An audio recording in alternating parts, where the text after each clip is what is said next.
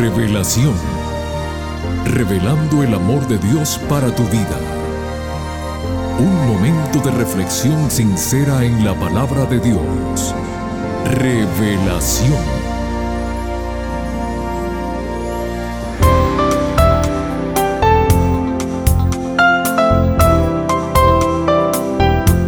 Hola querida familia del programa Revelación. Reciban nuestros saludos y agradecimientos de parte de la directiva, esperando recibir las bendiciones que Dios nos ha prometido a través del programa preparado para hoy. Su amigo Noé Álvarez les dice a todos muy bienvenidos. Amigos queridos, comparto con ustedes la siguiente reflexión que nos traerá consuelo en estos momentos difíciles por los que estamos pasando. La misma dice así, la muerte no la entendemos.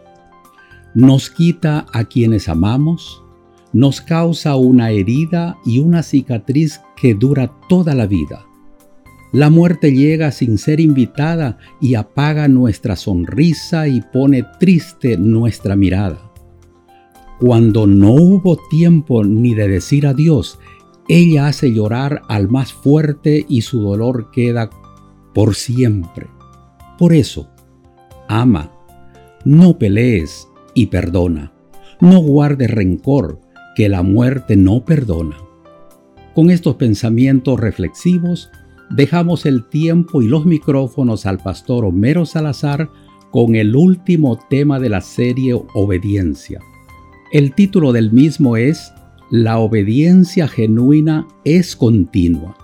Por favor, no cambien el dial que regresamos después de la siguiente melodía musical.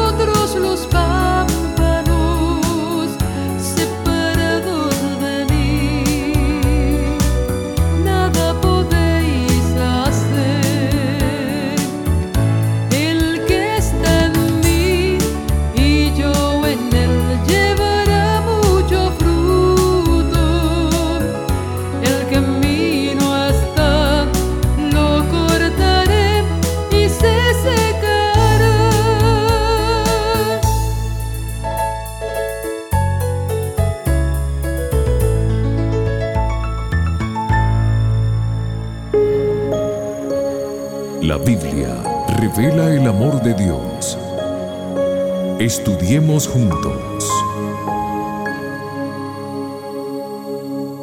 Hola, hola mi gente linda.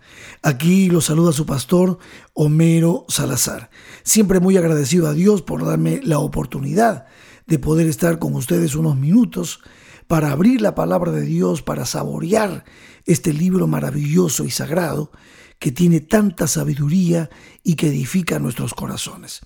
Gracias también por haber estado atentos a esta serie del mes que titulamos La obediencia y que pues nos permitió desarrollar diferentes tópicos como el tema La obediencia no salva, la obediencia es un regalo de Dios, la obediencia genuina es natural y este último episodio de esta serie que hemos titulado La obediencia genuina es continua.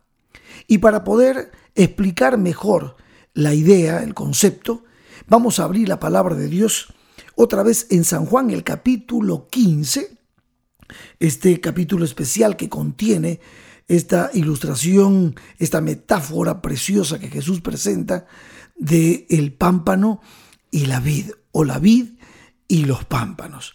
En el verso 4 de este capítulo dice la palabra de Dios así. Como el pámpano no puede llevar fruto por sí mismo si no permanece en la vid, así tampoco vosotros si no permanecéis en mí. Aquí Jesús está diciendo algo contundente.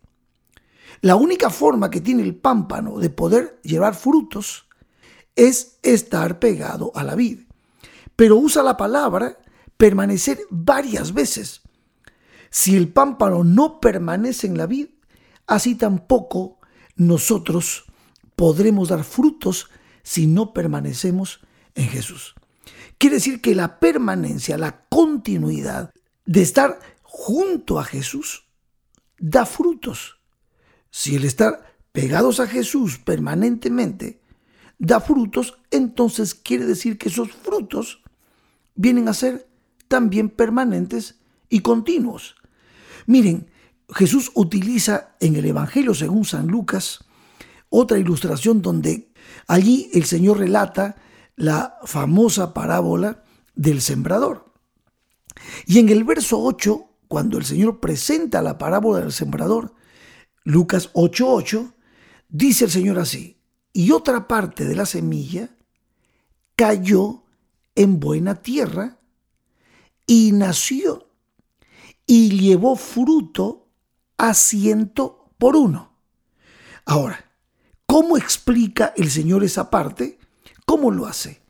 En el verso 15 del mismo capítulo 8 de Lucas, aparece la explicación de Jesús. Y me gusta mucho cómo usa las palabras el Señor en esa explicación. Dice, mas la que cayó en buena tierra, o sea, la semilla, que es la palabra de Dios, que cayó en buena tierra, estos son los que con corazón bueno y recto retienen la palabra oída.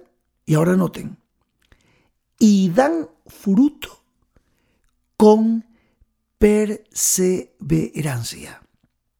Y aquí es donde me encanta ver cómo el Señor nos está explicando a nosotros que el hecho de que permanezcamos en Cristo, que continuemos con Cristo, también nuestros frutos serán perseverantes, continuos y esos frutos, obviamente, que son el resultado de estar en una comunión íntima y personal con Jesucristo, con Dios, esos frutos naturales son también continuos.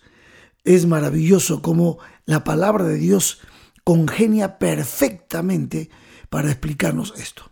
Miren, quiero compartirles una cita que leí del libro titulado El deseado de todas las gentes. Hay una cita allí que me pareció muy profunda. Está en la página 621 de este libro. Dice así esta cita, se, se las voy a leer. Toda verdadera obediencia proviene del corazón. La de Cristo procedía del corazón. Y si nosotros consentimos, se identificará de tal manera con nuestros pensamientos y fines, amoldará de tal manera nuestro corazón y mente en conformidad con su voluntad, que cuando le obedezcamos a Cristo, estaremos tan solo ejecutando nuestros propios impulsos. La voluntad refinada y santificada hallará su más alto deleite en servirle. Cuando conozcamos a Dios, como es nuestro privilegio conocerle, nuestra vida será una vida de continua obediencia. Si apreciamos el carácter de Cristo y tenemos comunión con Dios, el pecado llegará a hacernos odioso. Wow, cuando yo leí esta cita en este libro, aquí hay muchísima sabiduría, aquí hay una conexión tremenda, acá hay una causa y un resultado. Y ese resultado no va a ser otra cosa que la obediencia genuina es continua. Vamos a tratar de desglosar un poquito esta cita. Dice, en la primera parte dice, toda verdadera obediencia proviene del corazón. O sea, en otras palabras, la obediencia genuina procede del corazón, procede de adentro del ser humano. Yo diría más, procede de la presencia del Espíritu Santo en el corazón. Cuando hablamos del corazón, ya ustedes saben que me refiero siempre a la mente. El Espíritu Santo está en nuestro corazón, en nuestra mente, dirigiéndonos, guiándonos y por supuesto, llenos del Espíritu Santo, vivimos en el Espíritu y dice la cita que esa obediencia verdadera que se genera proviene de una mente sana, una mente que está dirigida por el Espíritu Santo. Ahora, ¿puede ser que exista alguna obediencia que no proviene del corazón? Sí, puede ser que hagamos cosas moralmente correctas, aunque nos gusten hacer otras cosas incorrectas eh, a solas, pero hay gente que de repente sí hace, obedece para mostrar públicamente su vida, pero por dentro, como dijo Jesús en algún momento, son lobos rapaces. Esto le pasaba muchísimo a los fariseos. Entonces, cuando hablamos de obediencia genuina, estamos hablando de la presencia del Espíritu Santo en el corazón humano y estamos hablando de que esa obediencia es producto del amor, de la relación que tiene el ser humano con Cristo, de estar caminando en Cristo, de estar conociendo a Cristo. Ya lo vamos a leer más adelante. Entonces, si tenemos que hacer un gran esfuerzo para obedecer, si es una lucha para nosotros obedecer a Dios, es posible que no estemos teniendo justamente esa obediencia genuina que viene del corazón sanado, sino simplemente una apariencia, una moralidad, pero no necesariamente la obediencia genuina. Aquí en este párrafo decía, toda verdadera obediencia proviene del corazón. Y entonces coloca la obediencia de Cristo como ejemplo. Dice, la obediencia de Cristo procedía del corazón. Por eso en Apocalipsis 3:21 Jesús nos dice, al que venciere le daré que se siente conmigo en mi trono, así como yo he vencido y me he sentado con mi Padre en su trono. ¿Qué estoy queriendo decir con esto? Obviamente, no estoy queriendo decir con esto que nosotros somos perfectos como Cristo era perfecto. Quiero decirles que nosotros tenemos naturaleza caída, que cada uno de nosotros carga su naturaleza pecaminosa a cuestas y que como seres humanos, como decía Romanos, lo habíamos leído ya, Romanos capítulo 3, tenemos permanentemente una tendencia hacia el mal, pero la presencia del Espíritu Santo nos va guiando hacia la obediencia, nos va guiando hacia una vida en el Espíritu, de tal manera que aunque tenemos nuestra naturaleza caída y tenemos tendencia hacia el mal, cuando caminamos con Cristo, nosotros podemos, en el mismo Espíritu de Jesús, podemos amar más las cosas que están dentro del marco de la voluntad de Dios y amar menos las cosas que el mundo nos presenta porque Satanás tiene el poder para tentarnos permanentemente. Ahora, esto obviamente es posible cuando nosotros caminamos con Cristo, cuando el Espíritu Santo está con nosotros y por supuesto, un día, un día, cuando Jesucristo vuelva, esto corruptible se vestirá de incorrupción y esto mortal de inmortalidad. Pero, sin duda alguna, cuando el Señor nos dice, al que venciere le, daré que se siente conmigo en mi trono, como dice Apocalipsis, así como yo he vencido y me he sentado con mi Padre en su trono, quiere decir que el Señor Jesús ha provisto para nosotros la bendición del Espíritu Santo para que vayamos caminando, creciendo en nuestra fe, de gloria en gloria y de victoria en victoria. Se nos invita a ser vencedores en nuestra esfera humana, para que podamos evidenciar también el poder maravilloso de Dios que transforma nuestros corazones. Eso es bueno que quede claro. El párrafo siguiente decía así, y si nosotros consentimos, se identificará de tal manera con nuestros pensamientos y fines, amoldará de tal manera nuestro corazón y mente en conformidad con su voluntad, que cuando le obedezcamos estaremos tan solo ejecutando nuestros propios impulsos. Y aquí esto es muy importante. Quiere decir que la parte que nos toca a nosotros está en consentir. La parte que le toca a Cristo, al Espíritu Santo, está en transformar nuestros corazones, nuestras mentes, nuestros impulsos. Nuestra parte está en dejar a Jehová actuar dentro de nosotros, dejar a Jesús actuar dentro de nosotros, a tal punto que mientras caminamos con Cristo llenos del Espíritu Santo, estaremos realizando en forma natural y espontánea y, ¿por qué no?, continua la voluntad de nuestro Dios. Qué maravilloso. Dice también el párrafo que la voluntad refinada y santificada hallará su más alto deleite en servirle. Claro, totalmente de acuerdo.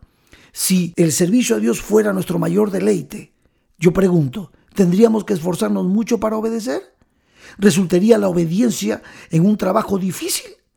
¿O más bien nos resultaría algo delicioso? Y esa es la ventaja de caminar con Cristo Jesús. Y ahora vamos a la parte final, porque aquí está el secreto para que nuestra obediencia sea genuina, natural y continua. Dice la parte final del párrafo de esta cita, cuando conozcamos a Dios como es nuestro privilegio conocerle, nuestra vida será una vida de continua obediencia. O sea, aquí está el secreto, el permanecer en Cristo, el conocer a Dios como es nuestro privilegio conocerle, es lo que nos permitirá no solamente aceptar su voluntad, sino también colocar nuestra vida en armonía con los principios que Él nos ha enseñado. Finaliza el párrafo diciendo, si apreciamos el carácter de Cristo y tenemos comunión con Dios, el pecado llegará a sernos odioso. Yo les pregunto, ¿se nos hace odioso el pecado? ¿O hay ocasiones en que nos aparece atractivo? Bueno, si hay ocasiones en que el pecado nos aparece atractivo, ¿qué es lo que debemos hacer? Muy sencillo, volver a tener comunión con Dios, caminar con Cristo. ¿Por qué? Porque cuando nos relacionamos con Dios y llegamos a conocerlo, como es nuestro privilegio conocerle, nuestra obediencia como fruto será natural espontánea y continua. Eso es lo que el Señor quiere para cada uno de nosotros. nosotros como seres humanos, llenos del Espíritu Santo, guiados por el Espíritu, podemos amar mucho más la voluntad divina y podemos realmente enfrentar las tentaciones. Esto no quiere decir que seamos perfectos, pero sí tendremos una mayor inclinación a hacer la voluntad de nuestro Dios.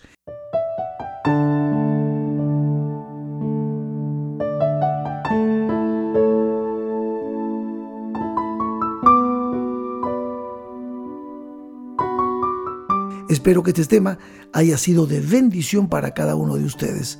Es mi deseo también que Dios los cuide, los guarde en todo lo que ustedes emprendan y por supuesto que tengan el privilegio de conocer más a Dios para caminar bajo la unción del Espíritu haciendo su voluntad. Que Dios los bendiga.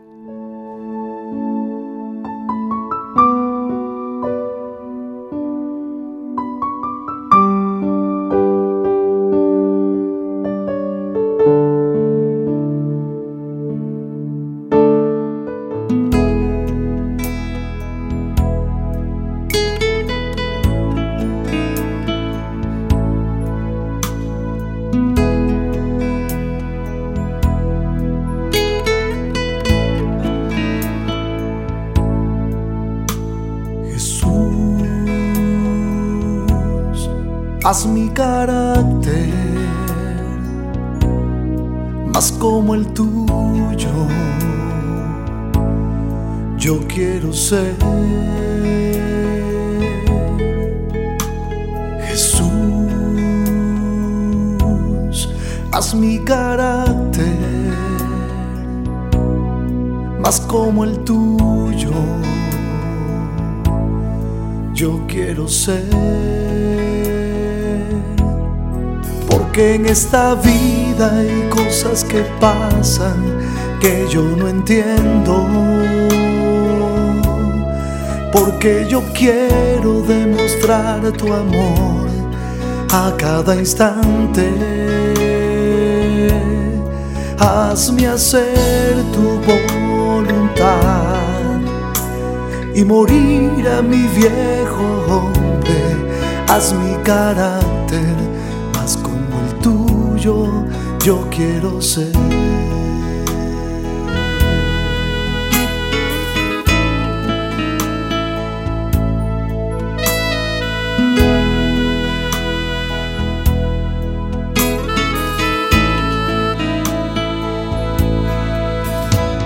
Jesús,